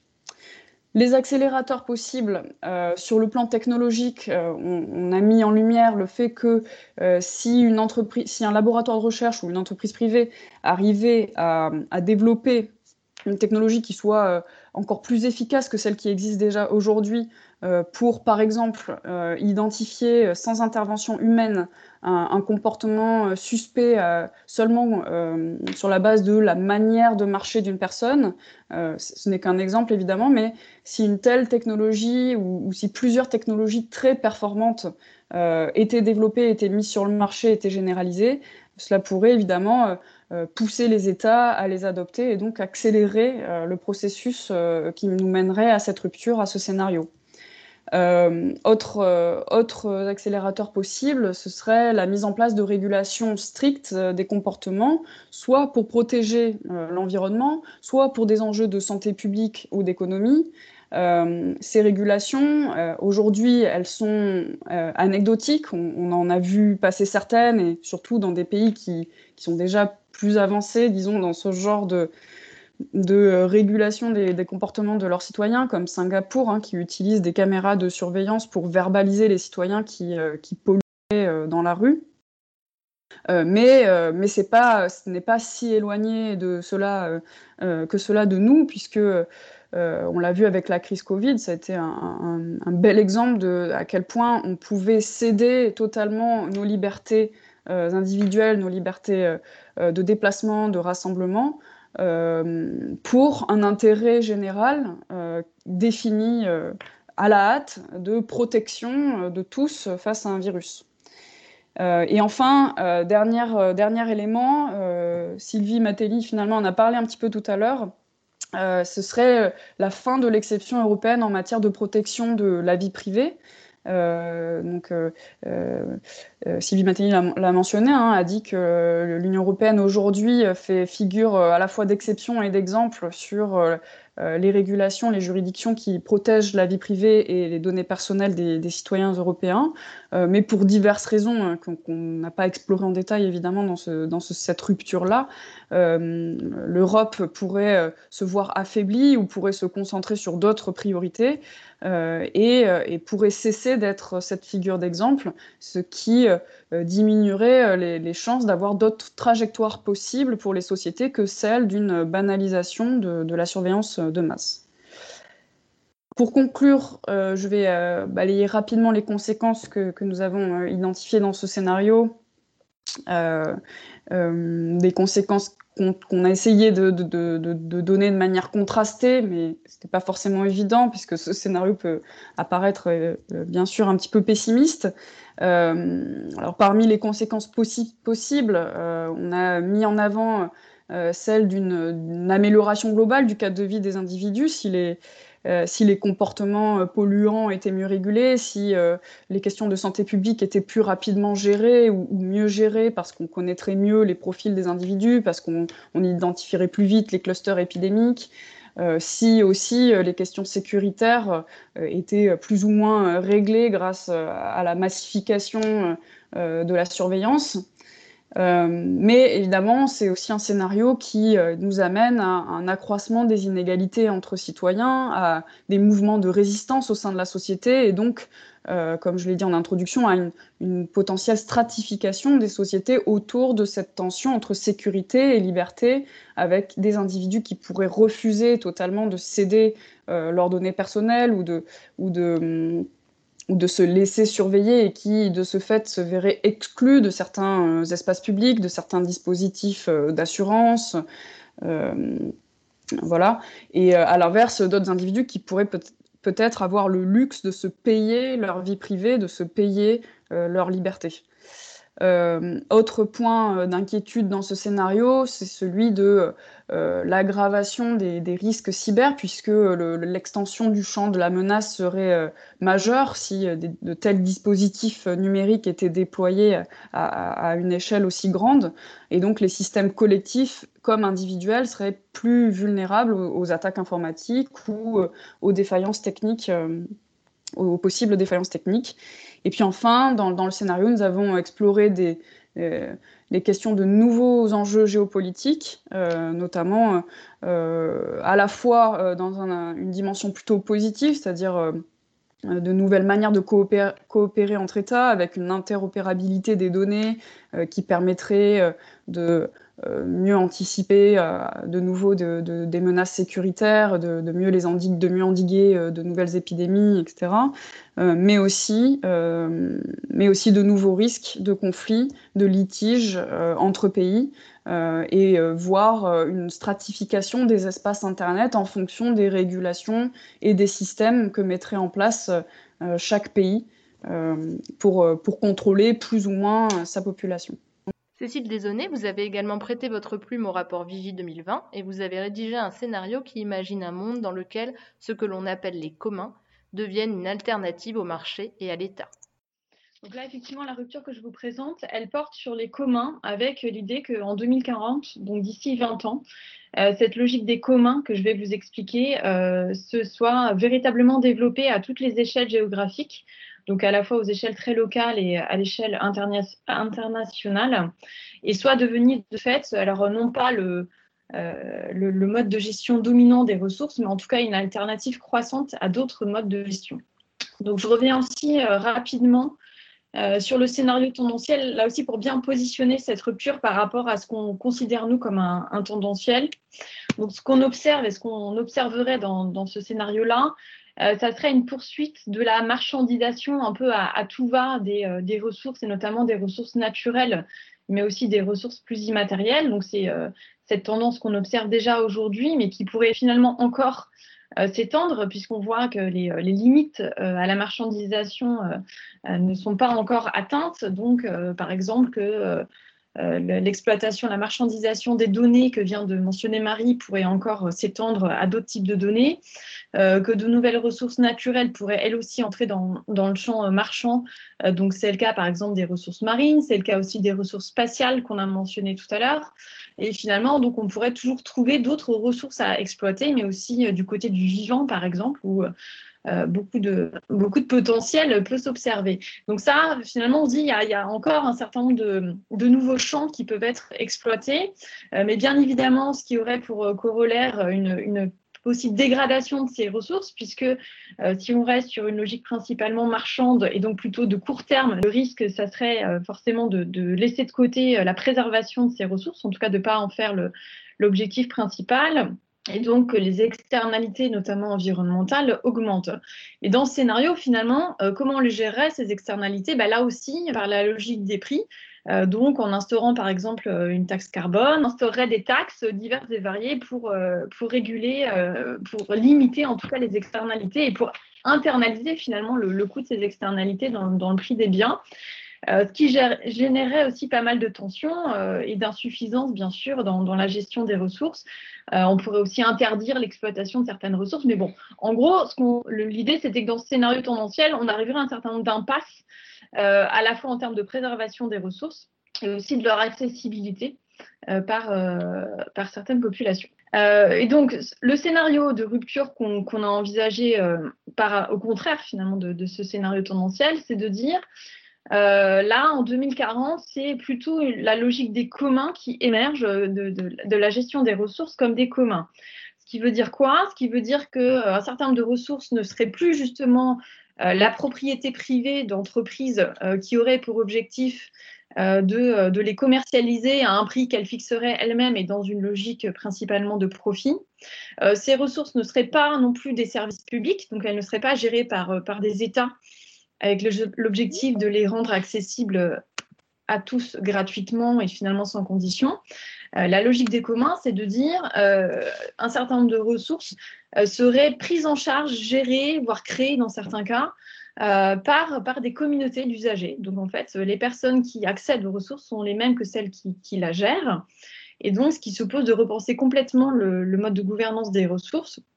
pour donner la priorité, donc justement à, la fois à leur accessibilité, mais aussi à leur préservation. Et euh, ce qu'on avait envie d'envisager aussi dans cette rupture, c'est que cette logique puisse se, finalement s'adapter euh, à différentes échelles géographiques et donc à différents types de ressources. D'accord? Donc, euh, bien sûr, à l'échelle locale, qui est un peu l'échelle naturelle des communs, donc c'est euh, des exemples assez historiques, mais qui reviennent au goût du jour, par exemple, sur les jardins partagés, mais aussi sur certains espaces publics. Du côté des ressources immatérielles, euh, donc, on observe aussi depuis euh, maintenant presque une, trentaine d'années, en tout cas un essor des, euh, justement de, cette mise en commun et de cette gestion un peu commune d'un certain nombre de ressources. Donc, vous connaissez tous Wikipédia. Il y a aussi beaucoup de logiciels hein, qui, sont, qui fonctionnent selon, selon ce mode de gouvernance-là. C'est le cas aussi d'un certain nombre de progrès scientifiques, c'est-à-dire que vous avez des communautés de, scientifiques qui finalement créent, co-créent ensemble certains progrès ou certains, euh, certaines avancées et qui de fait en, font un commun et, euh, ne revendiquent pas de, propriété derrière. Et puis, euh, dans cette rupture aussi, finalement, ce concept, ce principe s'étendrait véritablement aux ressources mondiales, donc à la fois par exemple au climat, mais aussi à un certain nombre d'écosystèmes qui donc dont la gestion serait partagée par, par du coup de fait l'ensemble de la communauté internationale. Donc, euh, qu'est-ce qui nous amène à penser que cette rupture serait, euh, possible? Euh, Alors, je l'ai déjà dit, mais c'est tout d'abord, bien sûr, les limites de, de la logique marchande qu'on observe aujourd'hui, et donc notamment les externalités environnementales, mais aussi les externalités sociales que ça peut générer, et qui, de fait, suscitent un peu une recherche d'alternative, suscitent une, une, une, recherche d'un modèle qui soit un petit peu plus compatible avec, avec ces enjeux de, long terme. Et donc, c'est les communs qui, aujourd'hui, selon nous, apparaît comme, euh, comme, une alternative un peu euh, euh, crédible, en tout cas, qui suscite de plus en plus d'intérêt. Je ne dis pas que je défends cette approche, mais en tout cas, elle, suscite pas mal d'intérêt. Et ce qu'on voit, c'est que d'ores et déjà, en fait, le, champ d'application des communs ne cesse de s'étendre en termes de public, mais aussi en termes de secteur et de ressources qui sont concernées. Donc, par exemple, sur les communs locaux, on voit que le, concept est très développé, par exemple, dans des villes italiennes qui l'appliquent pour la gestion de l'eau par les, par les habitants, pour la gestion de, euh, de certains quartiers. Euh, ça se développe aussi beaucoup euh, pour les terres agricoles, avec l'idée que certaines terres ne, peuvent plus être achetées par, par des exploitants, et donc ça peut être intéressant de finalement de mutualiser l'achat, mais aussi des grands principes de gestion, et ensuite de la confier à un exploitant. Euh, ça se développe aussi pour les énergies renouvelables, où euh, de la même manière, euh, il peut être intéressant de, mutualiser à la fois le financement de ces énergies, mais aussi les règles de gestion, d'approvisionnement en électricité, etc. à l'échelle de, pardon, sur le, sur le plan immatériel, donc sur le plan des, des commandes de la connaissance, j'ai déjà commencé à le mentionner, mais Là, ça va très vite parce que le numérique forcément facilite les choses, parce que le numérique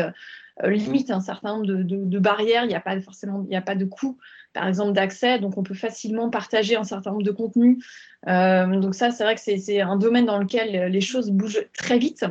Et euh, notamment depuis le début de la crise, ça, s'est encore accéléré. Aussi dans une logique de recherche d'alternatives aux géants du numérique.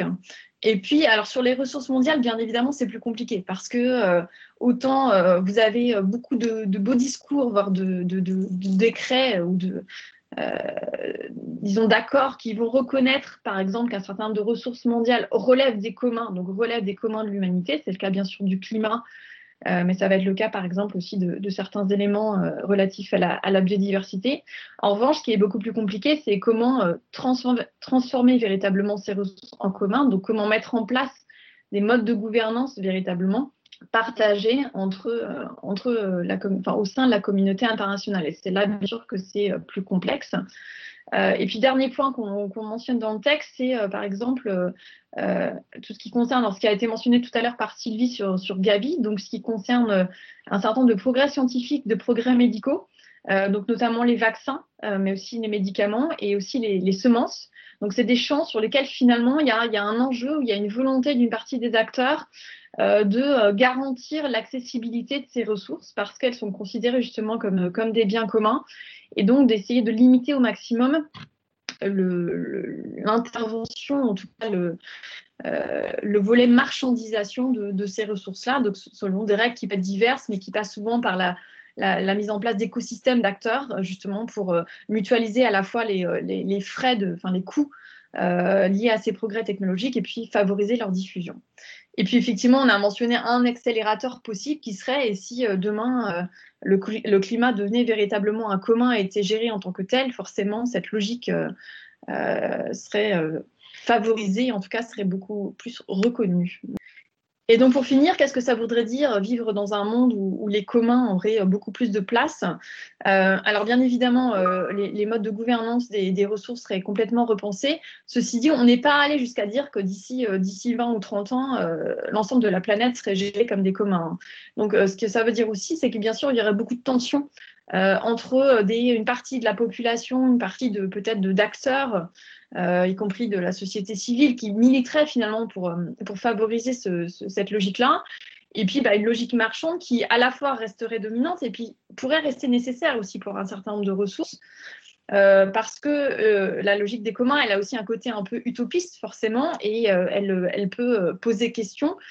quand des, moyens financiers sont nécessaires euh, pour justement mettre en place, enfin pour concevoir certains progrès technologiques, parce que euh, exploiter un certain nombre d'énergie, ça coûte cher, parce que exploiter de l'eau et mettre des tuyaux partout, ça coûte cher. Et donc cette tension-là, elle serait forcément très vive dans, ce scénario, et avec un certain nombre d'enjeux justement à, trancher. bien évidemment aussi dans ce scénario, ça voudrait dire qu'on repenserait un peu les, les, indicateurs de développement, on produirait peut-être moins de richesses, en tout cas il y aurait moins de richesses associées à l'exploitation de certaines ressources. En revanche, on diminuerait aussi euh, les coûts justement de, prise en charge des externalités que je mentionnais tout à l'heure. Et puis dernier point, et je m'arrêterai là, euh, ce scénario aussi euh,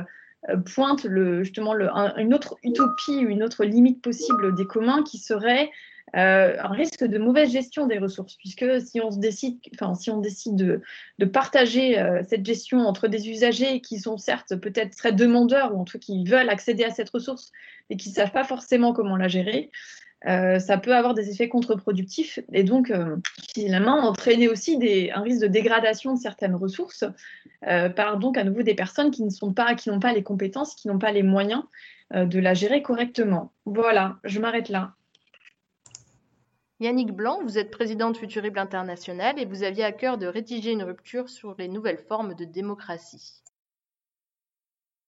Les valeurs démocratiques sont en recul, ou les institutions démocratiques sont fragilisées. Il est vrai que ces toutes dernières semaines, euh, et, jusqu'au mois de janvier, nous allons assister aux États-Unis à un formidable bras de fer entre la résilience des institutions démocratiques, les fameux checks and balances de la Constitution américaine, avec la tentative forcenée de Donald Trump euh, de subvertir les institutions démocratiques. Donc le match n'est pas terminé, mais euh, j'ai voulu, euh, moi, essayer d'imaginer plutôt une rupture qui soit une contre-offensive démocratique. Je crois, et depuis plusieurs années, les analyses prospectives que je fais de l'évolution des institutions confirme l'idée qu'il y a un déclin d'un certain nombre de mécanismes démocratiques et notamment de la démocratie représentative. Euh, je pense néanmoins que les forces de la démocratie ne sont pas inexistantes et que face à la menace que représentent les régimes autoritaires, les régimes populistes, euh, les risques de guerre froide ou de conflits euh, plus ou moins régionaux que nous avons examinés, face euh, au type euh, de, dégradation, de dégénérescence que représente par exemple euh, le scénario de la société de surveillance généralisée que Marie a présenté tout à l'heure, eh bien, il est fort probable que ceux qui tiennent aux valeurs démocratiques vont s'organiser pour lui, faire, lui permettre de surmonter cet ensemble de mutations. C'est cette rupture que j'ai essayé d'imaginer. Le scénario tendanciel euh, en quelques mots, le scénario tendanciel, celui auquel euh, nous assistons aujourd'hui, euh, il est à mon avis essentiellement composé de trois choses, de trois courants. Premièrement, un climat d'affrontement entre démocratie et régime autoritaire et populiste, affrontement plus ou moins frontal, plus ou moins larvé. J'ai parlé de l'exemple américain, on pourrait parler de ce qui est en train de se passer en Europe autour du Green New Deal et euh, du droit de veto exercé par euh, la Hongrie et la Pologne et euh, de ce qui est en train de se tramer à Bruxelles pour contourner ce veto et mettre tout de même en œuvre le, Green New Deal pour maintenir la conditionnalité de l'état de droit. Donc c'est un climat d'affrontement.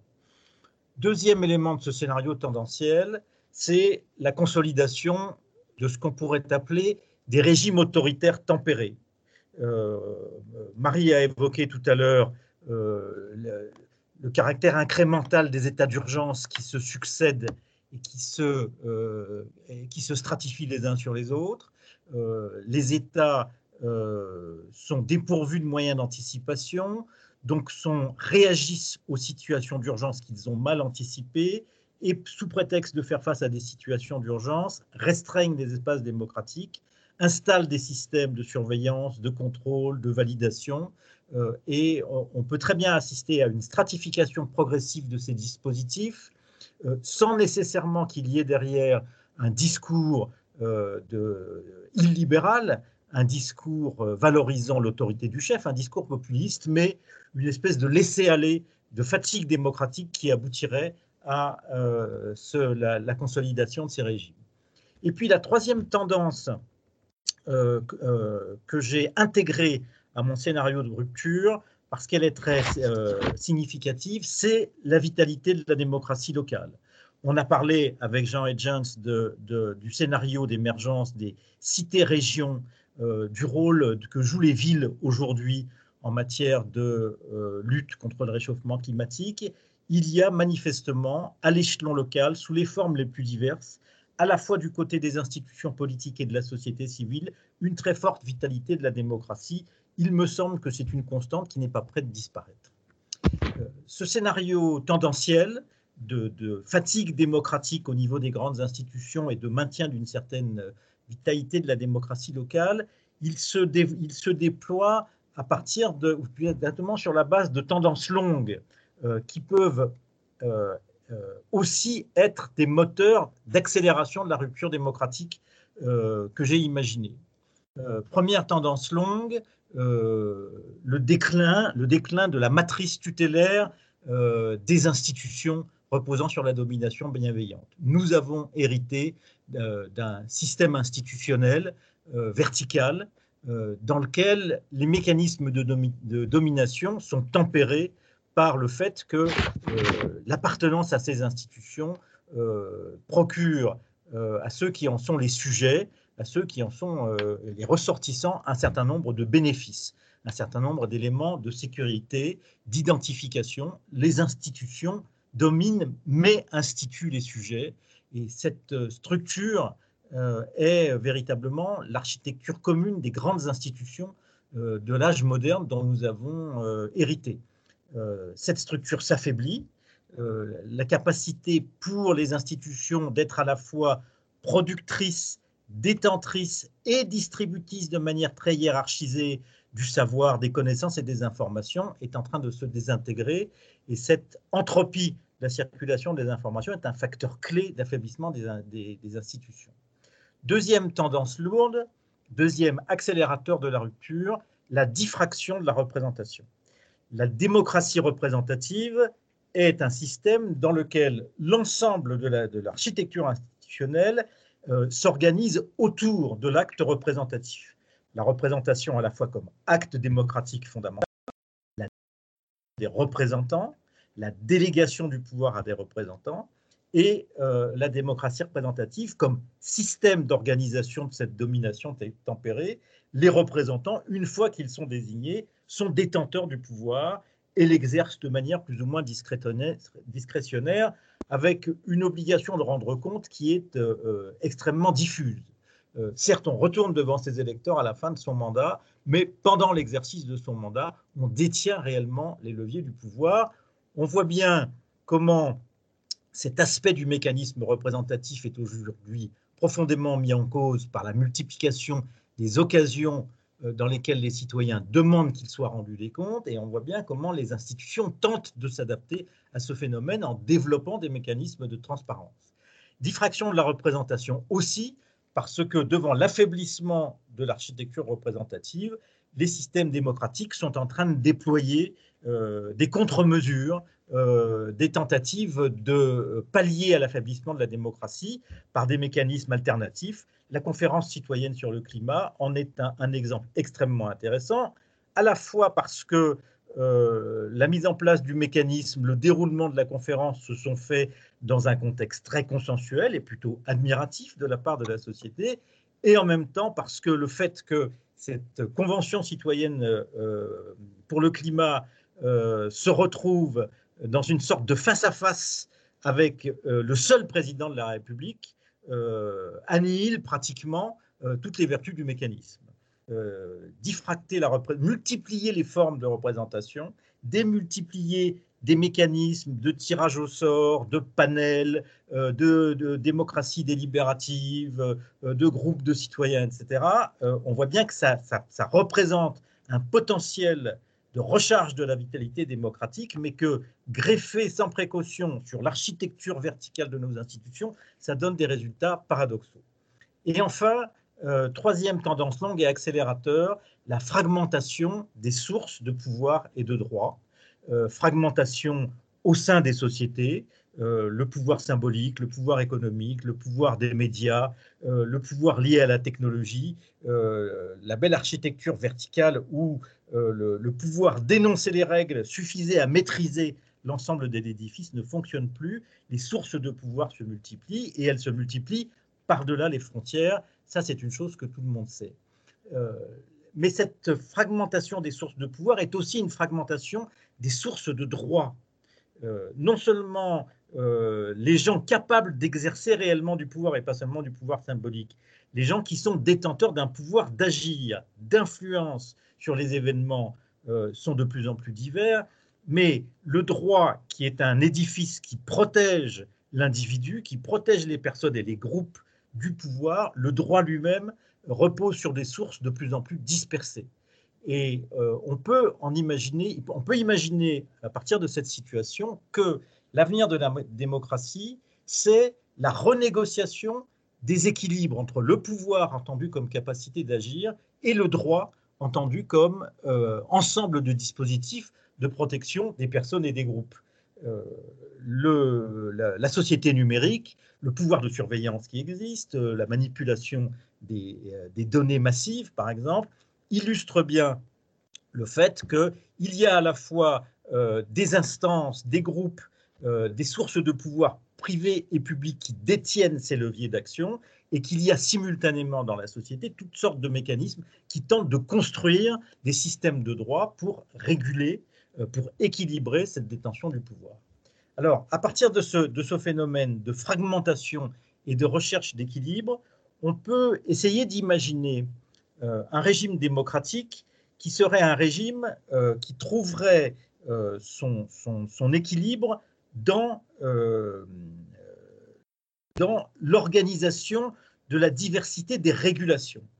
puisque les sources de pouvoir sont multiples et puisque les sources de droit sont multiples aussi, est-ce que le cœur de la démocratie désormais, ça n'est plus le mécanisme représentatif, mais c'est les capacités de donner de la cohérence au système de régulation qui permettent d'équilibrer, de tempérer l'exercice des pouvoirs. La logique de, cette, de, cette, de ce scénario démocratique est analogue à la logique de la, séparation et de l'équilibre des pouvoirs d'après Montesquieu, mais elle s'applique à d'autres sources de pouvoir. On n'a plus affaire simplement au pouvoir exécutif, pouvoir législatif et pouvoir judiciaire, puisque précisément les frontières entre ces, trois pouvoirs ont été effacées, mais on va chercher un autre équilibre. Dans ce, dans ce contexte, j'ai imaginé, euh, parce que la démocratie est toujours un, un, univers de compétition et de concurrence et qu'il n'y a jamais de modèle démocratique unique, j'ai imaginé deux modèles démocratiques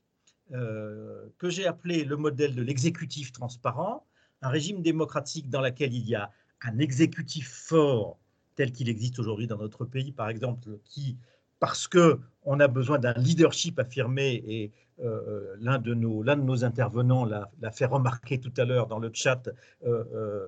Une organisation fonctionne mieux quand même quand il y a un chef bien identifié. Donc on part de cette idée qu'il faut un leadership fort parce que le monde est plus complexe, parce qu'il est plus fragmenté, et donc il faut qu'il y ait une vue d'ensemble qui le, gouverne, un exécutif fort, mais équilibré par un système de procédure, d'audit et de redevabilité extrêmement rigoureux. Cet exécutif fort prendrait au sérieux l'exigence de la transparence, l'exigence de la redevabilité, et euh, euh, l'équilibre serait ainsi établi en particulier par la constitution, par exemple à, l'échelle européenne, d'un réseau européen des autorités administratives indépendantes, euh, dont la Cour de justice des communautés européennes pourrait être une espèce de Cour suprême, en tout cas d'instance de régulation, de régulation des régulateurs.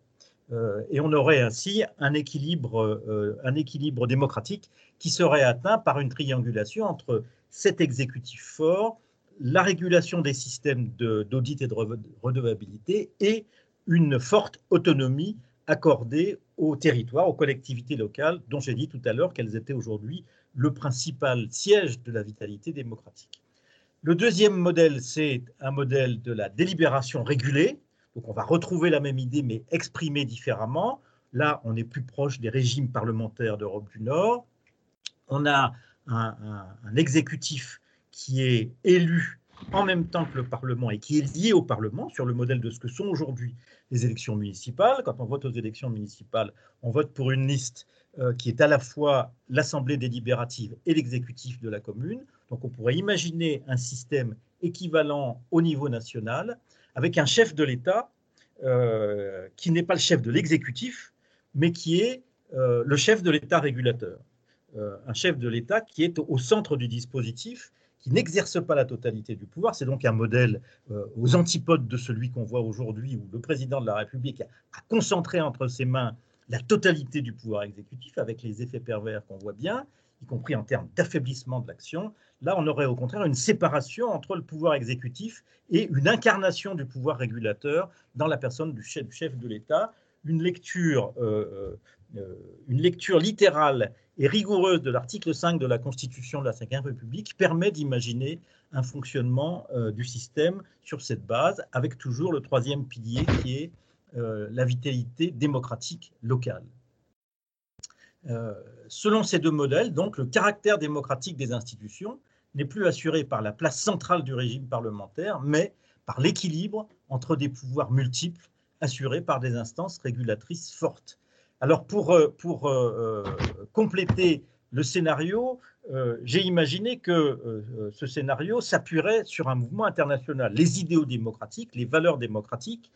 s'expriment certes, se traduisent dans des institutions politiques qui sont essentiellement des institutions nationales, mais dans le, le contexte que j'ai imaginé, celui d'un affrontement entre des régimes démocratiques et des régimes autoritaire et populiste qui domine un certain nombre de très grands pays dans le monde, eh bien, on peut imaginer que euh, les forces démocratiques chercheraient euh, à, constituer leur réseau international, leur international démocratique. J'ai intitulé celle-ci Spirit of Democracy euh, pour rendre hommage à la composante anglo-saxonne de la démocratie. Et j'ai imaginé que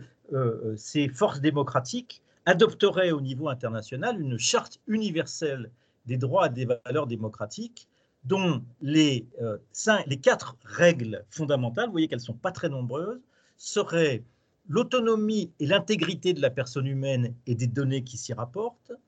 Deuxièmement, la protection et l'inaliénabilité des communs universels, le climat, l'air, les océans, les espèces animales et végétales, les données scientifiques, le patrimoine culturel. Euh, les juridictions et autorités chargées de la protection de ces communs euh, constitués en réseau mondial doté d'une charte, évidemment. Euh, troisième règle, la redevabilité des instances de décision publique et privée lorsque ces décisions ont un effet sur l'autonomie et l'intégrité de la personne, notamment l'éducation, la formation, la médecine, le sport, l'hébergement collectif. quatrième règle, la reconnaissance de la gouvernance autonome des territoires, quelle que soit l'échelle de, ces territoires. Et là, je pense aux exemples de l'Écosse, de la Catalogne ou de la Corse, sous réserve de la reconnaissance par ceux-ci de la juridiction universelle des instances de protection de la personne et de régulation des communs. Vous voyez que euh, tout ce scénario qui, est qui est un scénario de rupture par rapport à la démocratie parlementaire est en même temps un scénario de recherche un peu obsessionnelle de l'équilibre mais je crois qu'il y a là, euh, parmi euh, les, valeurs et l'architecture des institutions démocratiques, une notion qui est tout à fait fondamentale. Merci à tous les participants et merci à vous de nous avoir écoutés. Si le podcast vous a plu, n'hésitez pas à le partager. Vous pouvez suivre notre actualité sur notre site internet www.futurib.com et sur les réseaux sociaux. Nous avons hâte de vous retrouver pour un nouvel épisode des News du Futur. À bientôt!